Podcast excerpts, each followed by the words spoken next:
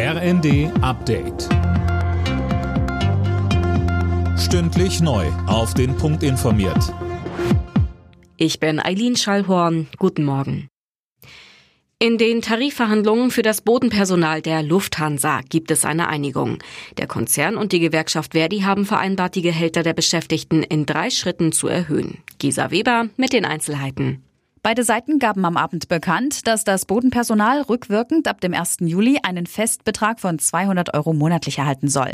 Im kommenden Jahr soll die Grundvergütung dann zweimal, erst im Januar und dann nochmal im Juli, um jeweils zweieinhalb Prozent steigen. Der Einigung müssen jetzt noch die Verdi-Mitglieder zustimmen.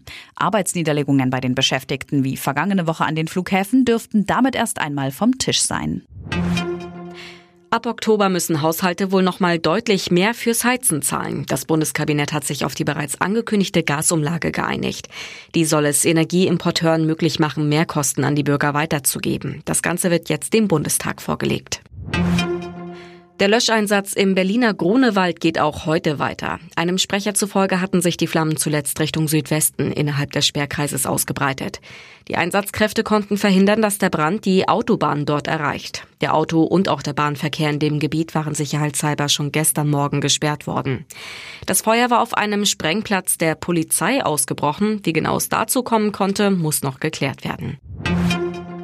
Die Fußball-Bundesliga startet am Abend in ihrer 60. Saison. Meister FC Bayern ist bei Eintracht Frankfurt zu Gast.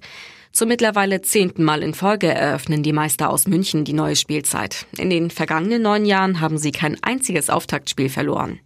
An diesem ersten Spieltag stehen noch weitere attraktive Duelle auf dem Programm. Union und Hertha treffen im Hauptstadtderby aufeinander.